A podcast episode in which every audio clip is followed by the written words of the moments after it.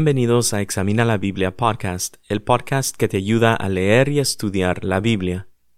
Con el nuevo año empecé un nuevo libro de la Biblia, el libro de Jonás, un libro pequeño sobre la gran misericordia de Dios. El texto de este episodio se encuentra en Jonás capítulo 4. Voy a leer de la versión Nueva Biblia de las Américas y dice así Jonás capítulo 4.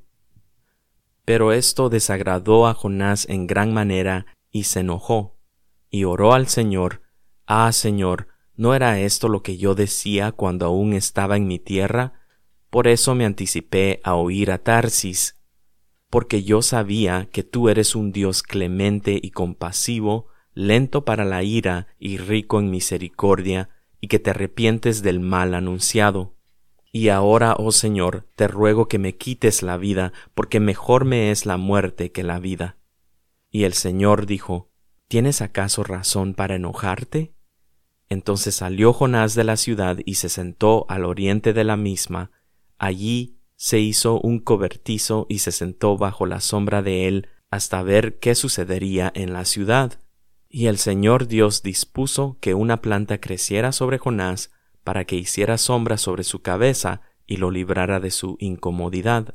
Y Jonás se alegró grandemente por la planta. Pero al rayar el alba del día siguiente Dios dispuso que un gusano atacara la planta y ésta se secó.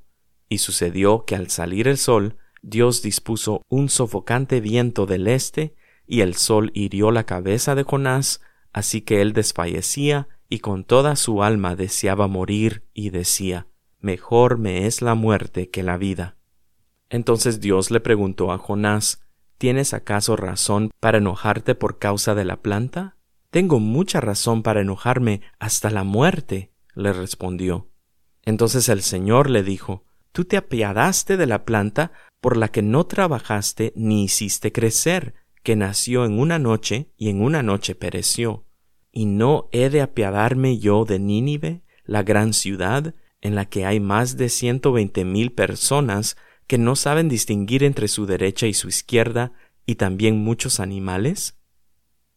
Hemos llegado al final de la historia de Jonás en este último capítulo, el capítulo 4. He dividido el capítulo en tres partes. Número uno, el enojo de Jonás. Número dos, la paciencia de Dios. Y número tres, la misericordia de Dios. A este punto de la historia se nos deja claro que Jonás tenía un serio problema con el enojo. Textualmente, vemos que hasta este último capítulo se nos explica el por qué es que Jonás huyó de la presencia de Dios cuando la palabra de Dios había venido a Jonás para que fuera a predicar a Nínive. Jonás no quería ir a Nínive porque sabía que si él iba y les predicaba a los ninivitas, y ellos se arrepentían, Dios no iba a destruir completamente esta ciudad. Y esto fue precisamente lo que sucedió. Ahora, recordemos que en el capítulo 1, aunque todavía no se nos había dicho este detalle, sí sabemos que Jonás esencialmente había decidido ya terminar con todo. Y aquí, en este capítulo 4, se nos confirma esto. En el versículo 3, capítulo 4, versículo 3, Jonás dice, Te ruego que me quites la vida, porque mejor me es la muerte que la vida. Luego después ocho y nueve, con toda su alma, Jonás deseaba morir, mejor me es la muerte que la vida.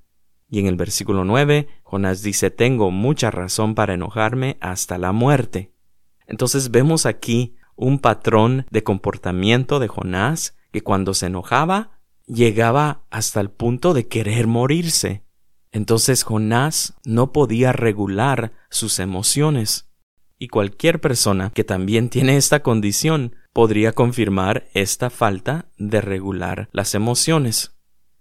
Tenemos que preguntarnos entonces por qué es que Jonás no quería que Dios perdonara a los ninivitas, porque es que él estaba esperando que Dios destruyera completamente a los ninivitas. Algunos comentaristas bíblicos han sugerido que quizás Jonás ya sabía que años después el imperio de Asiria, que eventualmente iba a tener su ciudad capital ahí en Nínive, vendrían en contra del reino de Israel y los vencerían. Y es probable que Jonás sí lo sabía, pero el texto simplemente no nos lo dice. Ahora, cabe mencionar el contexto histórico y geográfico, porque Israel estuvo batallando por mucho tiempo hacia el norte. Aún Jonás había profetizado en Segunda de Reyes de que Dios iba a permitir que el reino de Israel extendiera su territorio hacia el norte.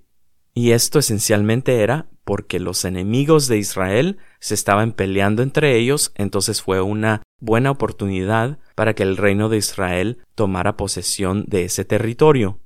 Entonces menciono esto porque esto quiere decir que los de Asiria ya eran enemigos de Israel. Entonces lo último que Jonás quería que Dios hiciera era de que él tuviera misericordia de los ninivitas. Por eso es de que al principio de la historia Jonás desobedeció a Dios. Sigamos adelante. Número 2. La paciencia de Dios. Vemos en la historia de Jonás que vez tras vez Dios tiene paciencia con Jonás. En este capítulo le hace una pregunta retórica a Jonás, y sabemos que las preguntas retóricas se hacen pero que no necesitan una respuesta. Entonces vemos que en el versículo 4 Dios le pregunta ¿Tienes acaso razón para enojarte? Y luego, en el versículo 9 también, entonces Dios le preguntó a Jonás ¿Tienes acaso razón para enojarte por causa de la planta? Dios estaba tratando de razonar con Jonás.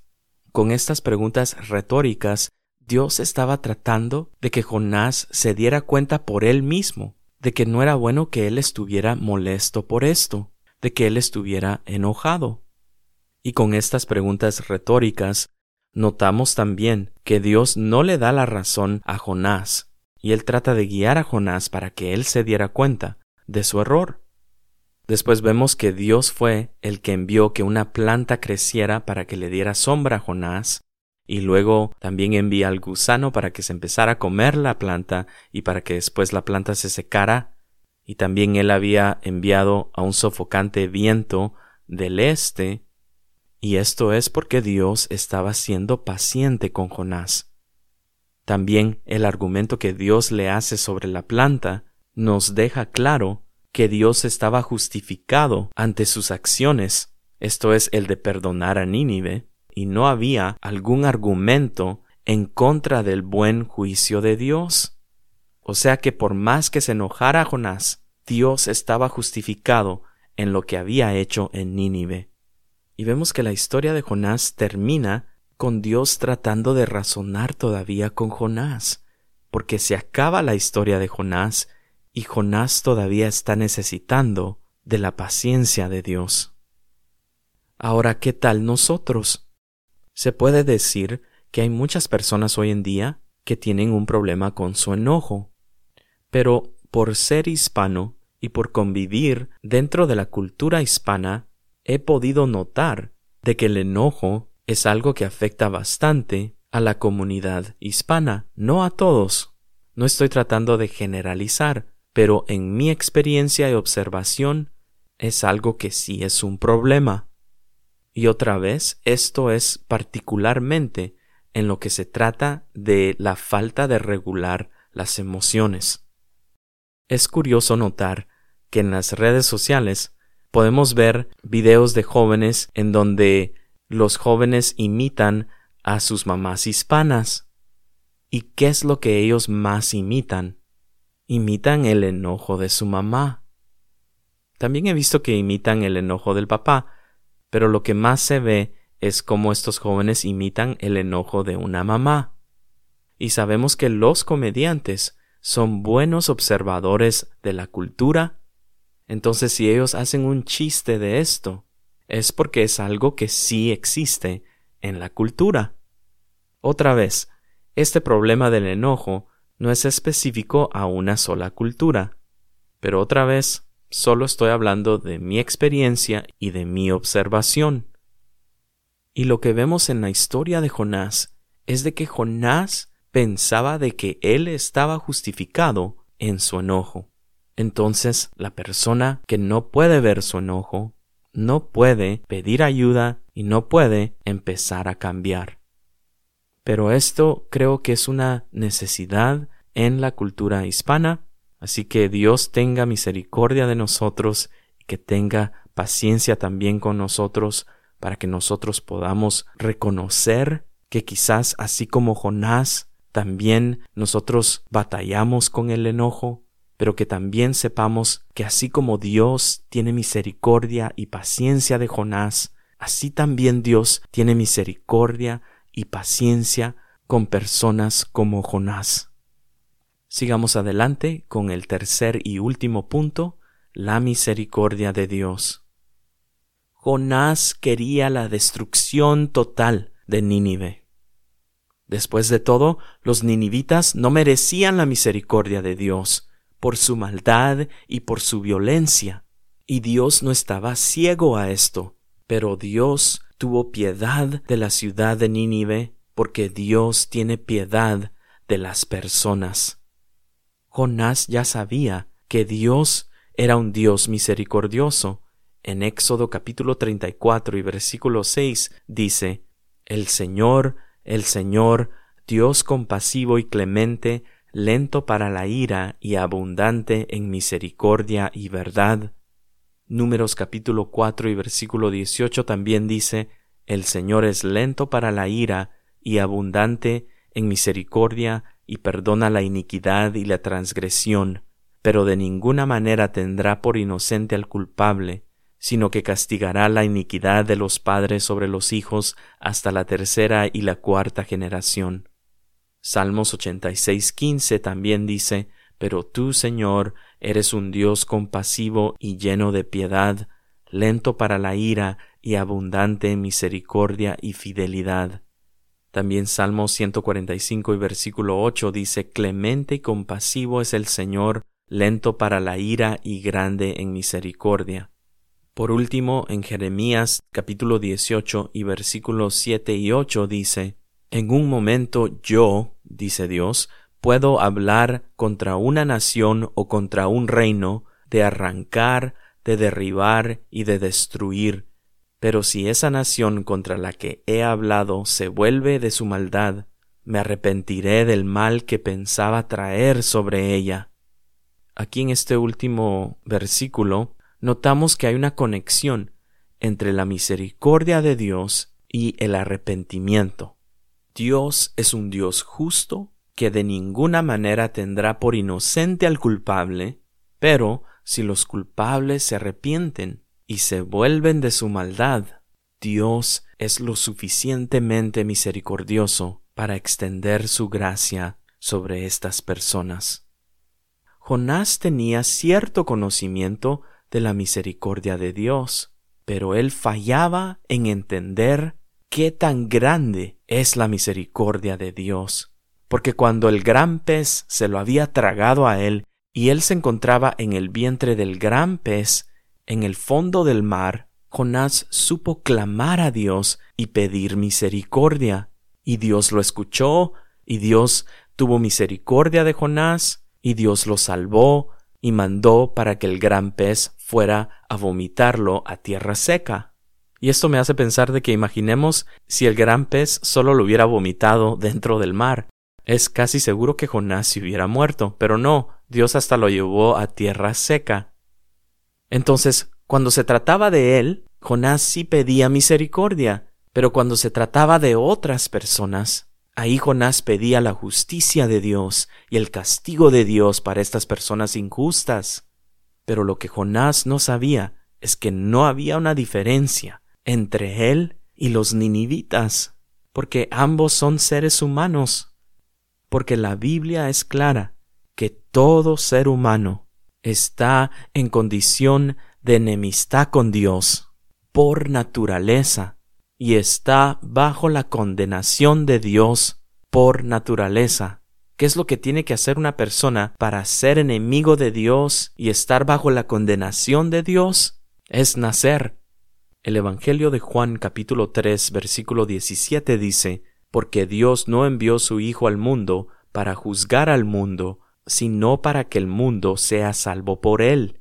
El que cree en él no es condenado, pero el que no cree ya ha sido condenado, porque no ha creído en el nombre del unigénito Hijo de Dios. Versículo 19 dice, Y este es el juicio, que la luz vino al mundo, y los hombres amaron más a las tinieblas que a la luz, pues sus acciones eran malas. Romanos capítulo 3 versículo 10 dice, Como está escrito, no hay justo, ni aun uno, no hay quien entienda, no hay quien busque a Dios. Todos se han desviado, a una se hicieron inútiles, no hay quien haga lo bueno, no hay ni siquiera uno. Por esto es que la historia de Jonás nos habla sobre la gran misericordia de Dios. Dios es un Dios clemente y compasivo, Él tiene mucha paciencia para con el ser humano, y vemos entonces que la historia de Jonás es una figura de cómo todos estamos necesitados de la gran misericordia de Dios, porque Jonás estaba necesitado de la misericordia de Dios, los marineros en el capítulo 1 también estaban necesitados de la misericordia de Dios, y por supuesto los ninivitas también necesitaban de la gran misericordia de Dios, y vemos que Dios tuvo misericordia de todos ellos. De la misma manera, hoy en día, sabemos que Dios envió a su Hijo unigénito para que tomara nuestra culpa, para que llevara el justo juicio de Dios en contra nuestra, para que llevara nuestro pecado, nuestra condenación, y para que lo llevara a la cruz. Y es ahí en esa cruz en donde se llevó un gran intercambio. Jesús tomó nuestra maldad y nuestra violencia y nuestro enojo, y es ahí donde Él nos dio su justicia, su perfección. Así que hoy en día tú y yo también podemos recibir de la gran misericordia de Dios. Segunda de Pedro capítulo 3 y versículo 9 dice, no queriendo que nadie perezca, esto es Dios, sino que todos vengan al arrepentimiento.